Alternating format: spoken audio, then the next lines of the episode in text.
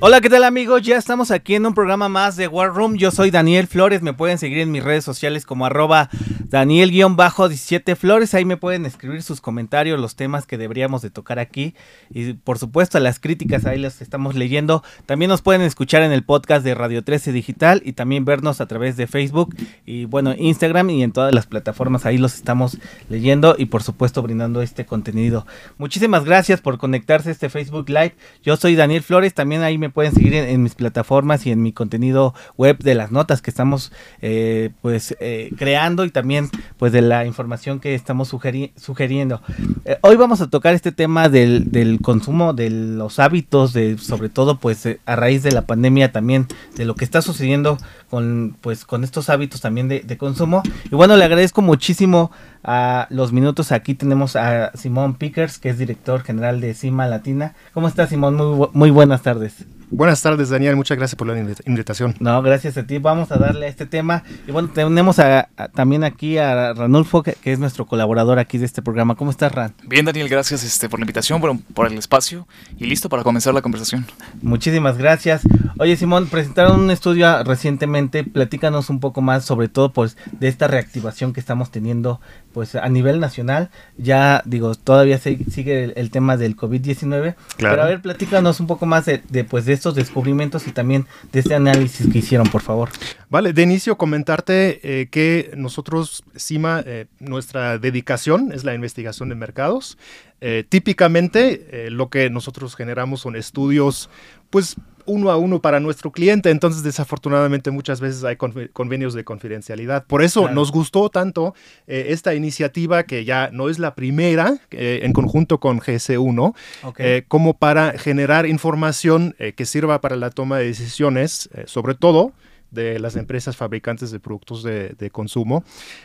y que se pueda compartir abiertamente, ¿no? Porque hay muchas empresas fabricantes de productos de consumos mexicanas, pymes, que aportan muchísimo a la, comunidad, a la economía, eh, que sin embargo no necesariamente ellas mismas tienen el capital eh, o el enfoque o la dedicación de adquirir propiamente información o, eh, licenciar estudios, etcétera, etcétera. ¿no? Entonces, para nosotros una iniciativa maravillosa este estudio de eh, conciencia eh, de los consumidores y de las consumidoras en, piso de venta. Básicamente lo que hicimos en conjunto con, con GS1 fue levantar información acerca de en qué se fijan las personas cuando están en piso de venta, es decir, cuando, cuando están viendo, ¿no? Cuando, cuando están, cuando están en, en, el supermercado. Em, y eh, cuáles son los criterios ¿no? que aplican para diferentes eh, categorías. Muy bien. Eh, sí, adelante, adelante, por favor. Sí, bueno, el, levantamiento fue reciente, básicamente en este Q, 3 el, penúltimo trimestre del año 22. Levantamos más de mil entrevistas en línea autoadministradas a través de un panel de, consumidores. Ah, y las personas, pues bueno, tienen una cierta representatividad, eh, que nos dieron la información de la población porque lo distribuimos tanto por regiones como por generaciones, etcétera, ¿no? Entonces, eh, lo que hemos estado eh, observando es que pues, las personas van al súper pues, principalmente para comprar, por ejemplo, los alimentos, nos dice el 92%, pues natural, ¿no? Seguido por higiene y belleza, productos de, de cuidado de hogar, bebidas no alcohólicas, farmacia, eh, bebidas alcohólicas y moda, ¿no? Y eh, una vez eh, que tu audiencia quiera cambiar de canal, porque sigan escuchando, por favor, pueden descargar todo el detalle de ese estudio y revisar todos los datos categoría por categoría y también en los diferentes segmentos, ¿no? Tanto por edad, tanto por género, etcétera. Ahorita vamos a poner ahí la liga para que puedan también descargarlo. Perfecto. Ran, te tocó pues cubrir a detalle pues este estudio, a ver, platícanos un poco, ahí tienes toda, todo, pues. el, todo, el, espectro ahí. Fue muy interesante, fíjate Daniel, que toda esta concepción de qué, qué, factores eh, propician eh, la toma de decisiones al momento de comprar o de consumir un producto, ¿no? Mencionabas que eh, factores o razones, más bien como ustedes lo llaman, como el, precio del producto, la calidad, el costo, ¿no? son de las principales razones, pero si bien estas razones están sujetas a ciertos diferenciadores, que es de las cosas que más me, llamó la atención, ¿nos podrías platicar un poco sobre esto? Sí, claro, con mucho gusto, Ranulfo.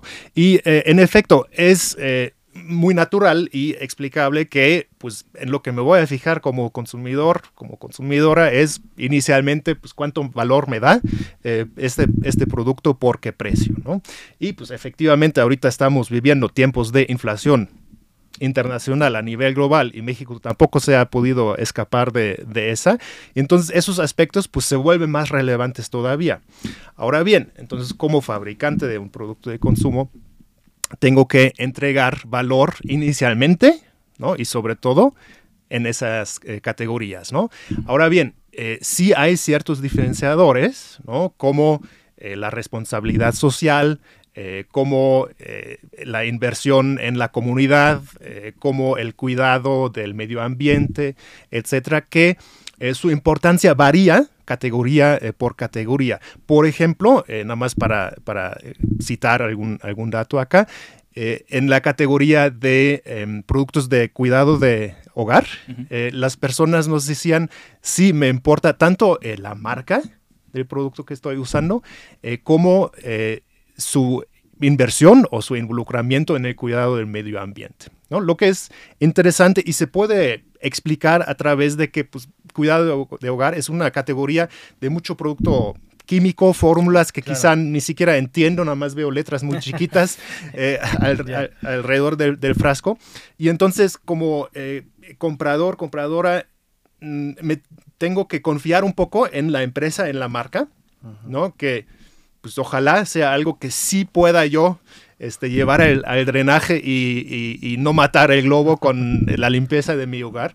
¿no? Y, y, tengo que delegar esa, esa responsabilidad de cierta manera. ¿no? Entonces, eso, por ejemplo, es un criterio que sube en, esa categoría. Y ya en la descarga del estudio, ahí van a poder observar todo el, detalle de las diferentes categorías. Oye, Simón, a ver, eh, qué, ¿cuáles son las diferencias, sobre todo pues, en las generaciones de los boomers, los millennials, que ya también no son tan jóvenes, no somos tan jóvenes.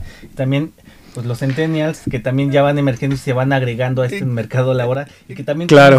pues, con una actividad importante. Claro, sí, es, es curioso, eh, de hecho, observar que em, las generaciones, digamos, más jóvenes, ¿no? Entre generación Z, este, millennials, etcétera, eh, tienen eh, una prioridad de, criterios, según lo que observamos en este estudio, es relativamente semejante en esas, en esas categorías. ¿no? Eh, aquí no preguntamos, por ejemplo, de preferencias de marca, etcétera, ¿no? porque no fue un estudio tal cual para alguna marca en, lo particular. Entonces ahí sí puede haber diferencias importantes.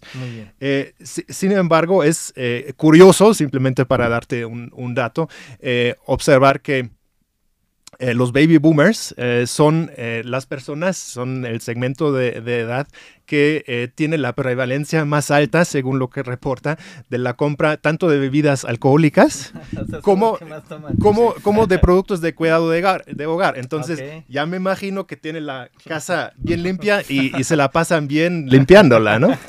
Muy bien. y bueno, ¿qué sucede con los millennials y también pues con estas nuevas generaciones? No sé si abarcó el estudio tal cual a Centennial y también por, sobre todo porque se van agregando al mercado. Sí, como, como te decía, o sea, son, son, em, son eh, comportamientos eh, similares, semejantes que observamos en las generaciones eh, más jóvenes. Aquí, por ejemplo, los de 18 a 24, pues nos reportan en un 95% para alimentos, 81% para higiene y belleza, este 74% para cuidado de hogar, etc. Y pues bueno, esto no varía tanto, eh, las diferencias significativas hemos observado versus los baby boomers, que ahí sí hay como una, una, diferencia, eh, sí, estadísticamente significativa, lo, llamamos, ¿no? O sea, sí puede haber eh, diferencias, digamos, en los números, ¿sí?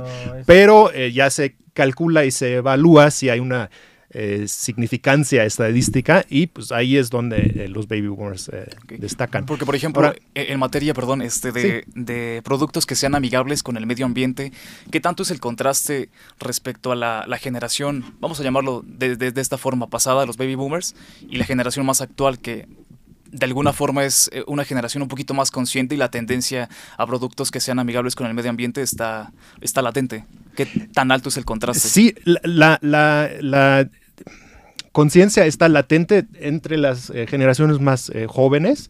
Ah, sin embargo, o sea, te cito aquí el dato, pues las personas baby boomers pues bueno, del cuidado de hogar dicen 86% eh, de que están eh, comprando y las bebidas alcohólicas en un 40%, que ahí están las diferencias significativas. Respecto a esa importancia de, eh, cuidado de, medio ambiente, pues tenemos que también tomar en cuenta la composición ¿sí? de poder adquisitivo entre las diferentes generaciones. ¿sí?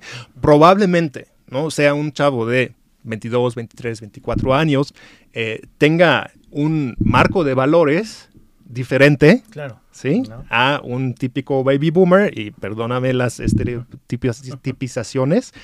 Eh, sin embargo, eh, no necesariamente pues, mi poder adquisitivo me permite ¿sí? gastar más por un producto que genera una diferenciación significativa en ese, en ese aspecto. Entonces ahí también van a encontrar mucho detalle en ese estudio al respecto de eh, la elasticidad de, precios, ¿no? Eh, donde eh, en las diferentes categorías varía y oscila la importancia de esos atributos y criterios diferenciadores, como el cuidado del medio ambiente, la responsabilidad social, etc. Sin embargo, una temática que siempre ha estado ahí y que de cierta manera... atraviesa eh, todas las, categorías, em, que el producto eh, nacional, el producto hecho en México, es uno que las personas estiman en todas las generaciones y a través de todas las categorías. Y para eh, las mencionadas pymes con las que arrancamos la, la, plática, pues me parece que eso es una muy buena noticia porque pues las pymes mexicanas no son corporaciones internacionales globales, ¿no? Entonces quizá, ajá, entonces quizá eh, en temas de eh, capital, recurso humano, infraestructura, logística, etcétera, sí le llevan cierta desventaja, ¿no? Ante eh, las grandes empresas em, internacionales y las grandes marcas internacionales. Sin embargo, en este aspecto de la mexicanidad y la cercanía al consumidor ah, y la producción y fabricación eh, local, eh, regional eh, y llegando al, sustentable idealmente, pues sí tienen un potencial ¿sí? De llevar una ventaja y hacerse destacar de, esa manera. Oye, Simón, a ver, nada más para los que se están conectando también acá a través de Radio 13 Digital. Piso de venta, hablamos de cuando una persona va a la tienda o al supermercado y ve los anacales, ve... Es correcto. Nada más para tener esa aclaración. Eh, sí, sí, sí. o sea, eh, el escenario base que preguntamos a las personas, oye, vas al supermercado y en qué te fijas. Ok, esa fue la... exacto, exacto, es el escenario base, ¿no? Eh, ahora bien, eh, sí son atributos aquí que se reflejan eh, que son relevantes en otros tipos de canales también. O sea, todos ahorita durante la pandemia hemos aprendido, los que no sabíamos antes, eh, de comprar en e-commerce, de, comer, de comprar o hasta hacer el, el súper en, línea o por la aplicación, etcétera, etcétera, etcétera. Em, podemos entender que estos criterios eh, no dejan de ser eh, relevantes también en esos canales digitales. Y que van creciendo un poquito, ¿no? Eh, sí, sí y que varían, ¿no? Un poco canal por canal, porque evidentemente el, el, canal digital, pues ahí está mucho más fácil, ¿no? Por ejemplo, de comparar volúmenes versus el precio, versus qué paquete es, etcétera, etcétera, etcétera. Eh, y quizá distinguirse entre mm, esos diferenciadores, digamos, más suaves, ¿no? Como la sustentabilidad, el cuidado del medio ambiente, eh, la responsabilidad social, la mexicanidad, la producción local, nacional. Este, ahí va a ser un poco más difícil, distinguirse si, por ejemplo, vas a un marketplace, ¿no? Porque tienes un perfil de, producto donde, pues no importa si es un paquete de leches o este, una, una silla que se vende, eh, básicamente viene en un formato de foto o galería de fotos, descripción, peso, este, atributos básicos y, precio, ¿no? Entonces ahí de repente eh, tiene esa, esa desventaja. Eh, sin embargo, pues no podemos omitir tampoco el hecho que si ubicas eh, ese teorema o ese concepto de la cola larga, ¿sí? En línea es mucho más fácil ofrecer productos para ciertos nichos. ¿Sí? Y entonces, eh, aquí en el estudio de conciencia en, piso de venta, eh, lo que está observándose que son nichos relativamente pequeños todavía, según la categoría, oscilando entre el 2%, 5, 8, 7%, que para esos diferenciadores, entre comillas, suaves, están dispuestas a, pagar más. ¿Sí? Em, entonces, en, en Anaquel, ¿sí? Quizá es más difícil obtener ese espacio atractivo, ¿no? De, de Anaquel eh, para un producto que se diferencia quizá en un 20, 30% en el precio de, de los demás, eh, porque sí ofrece como ese atractivo. Eh, sin embargo, pues en línea sí hay esa oportunidad, ¿no? O sea, en línea podemos servir a grupos mucho más pequeños. Eh, de entrada estuvimos hablando, Ranulfo y yo, de la música y de la monetización, donde es el mismo efecto, ¿no? Eh, de cierta manera, la digitalización nos permite atender a nichos y subgrupos eh, mucho más pequeños de manera más eficiente y así encontrar nuestro lugar rentable, eficiente y eficaz y que nos genere un, negocio eh, en, el, mercado. Entonces hay grandes oportunidades, sobre todo para esas empresas eh, pymes, que quizá una pyme puede atender a un nicho en lo particular y eso puede ser un negociazo, donde para una corporación internacional, pues por el volumen, pues ni siquiera voltearía a ver ese nicho del mercado, ¿no? Entonces es interesante observar esas oportunidades. Muy interesante. Ran, todavía nos quedan unos minutos, por favor. Sí, sí, sí. Eh, por ejemplo, andando, ya andamos un poquito en las razones porque eh, por las cuales los consumidores compran ciertos productos, ¿no? Pero ¿qué hay de las razones por las que los consumidores eligen ciertos supermercados? Que también es algo muy interesante de lo que habla el estudio. Claro, eh, aquí eh, hay aspectos muy relevantes. Evidentemente la conveniencia, es decir, la cercanía. ¿No? Eh, es muy difícil que me desplazca y más en el tráfico de la Ciudad de México o de las, de las ciudades eh, mexicanas como simplemente ir al, supermercado. Entonces la cercanía es muy importante, el surtido, la variedad, precios, promociones, etcétera, ¿no? Eh, lo que estamos observando ahí que nuevamente los segmentos socioeconómicos se comportan de manera similar. Eh, con la excepción del em, segmento de mayor poder adquisitivo que está clasificado en México como el AB, ah, que representa por ahí un 6-7% de la, de la población total. Y la diferencia aquí eh, más relevante es que nos dicen si estoy dispuesta, dispuesto a desplazarme más porque, bueno, quizá por un lado pues, tenga el vehículo este, más amigable y, no me pesa tanto, hasta vengo con chofer, como sea. Tengo los medios de desplazarme, pero exijo eh, una tienda más grande y una mejor experiencia de compra. Ok. ¿Sí? Entonces, aquí sí eh, vemos pues, la, disposición de ir más lejos, siempre y cuando la oferta sea la que yo exija. ¿no? Y eso es un tema que em, actualmente estamos observando en el, en el nivel AB.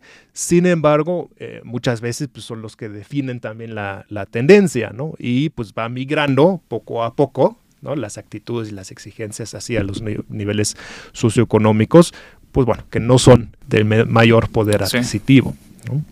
Oye, Simón, ya todavía, este, para, para ir cerrando, eh, es el, me comentabas antes de entrar al aire que era el primer estudio que levantaban.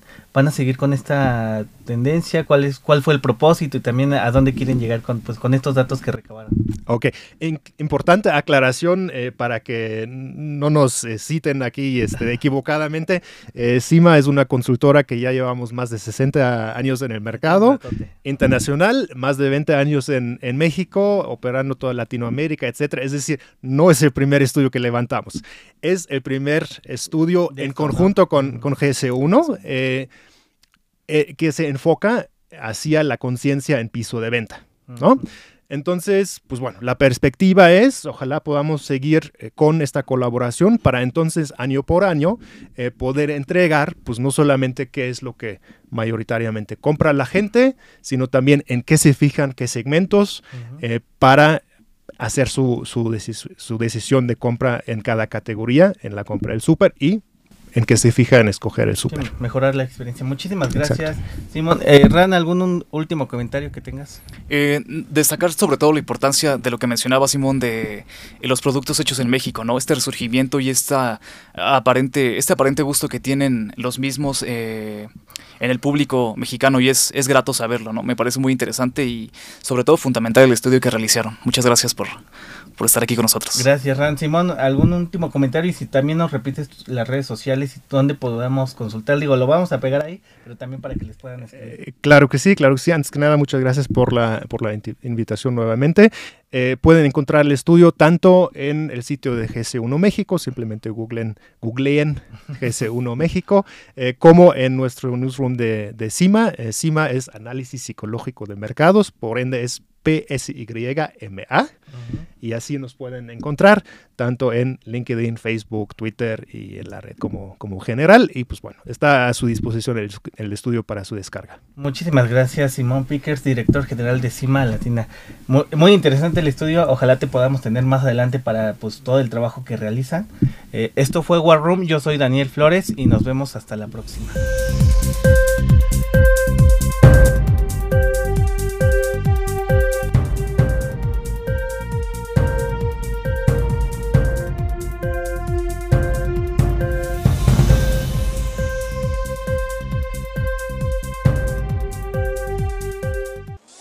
Desde cualquier dispositivo y en cualquier plataforma recibe las notificaciones de Radio 13 Digital. Venos y escúchanos en Facebook, YouTube y Daily Motion de Radio 13 Digital. Dale me gusta a nuestro perfil. Síganos y activa las notificaciones de las publicaciones y video para que te lleguen las alertas de los programas que están al aire. Escucha nuestro podcast en Spotify, Amazon Music, Apple Music y Deezer.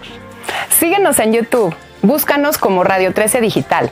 Suscríbete a nuestro canal y activa la campana para que te lleguen las notificaciones de todo nuestro contenido. Visita nuestra página web www.radio13.mx. Radio 13 Digital, programación consciente.